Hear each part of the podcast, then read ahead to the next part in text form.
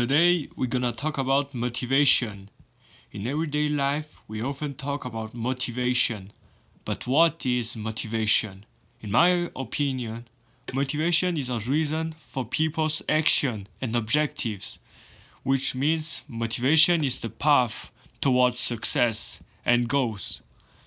A kind of energy that keeps encouraging people to do things.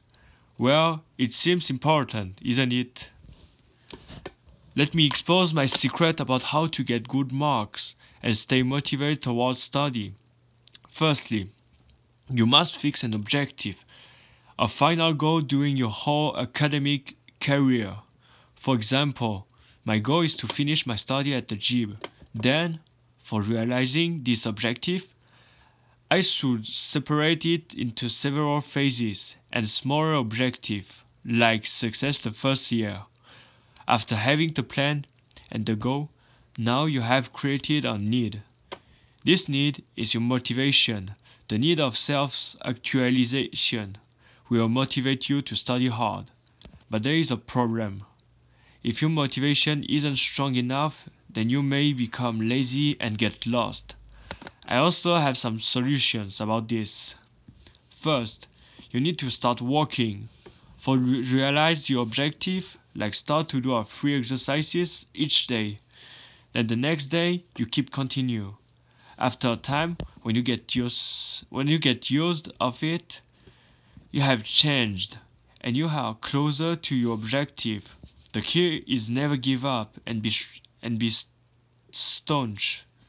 Second, you should be ambitious. I think it's the best solution to fight against the lack of motivation. When you have com- ambitious, you won't stay at the base point and do nothing. You will do your best to climb to the top of the mountain. Your ambitions will motivate you. Third, you must have a heart of competition. You must love the feeling of winning and enjoy the process of becoming stronger day by day. Competition is the source of motivation that I love the most. It can motivate you to meet and overcome people that are the same level or better than you.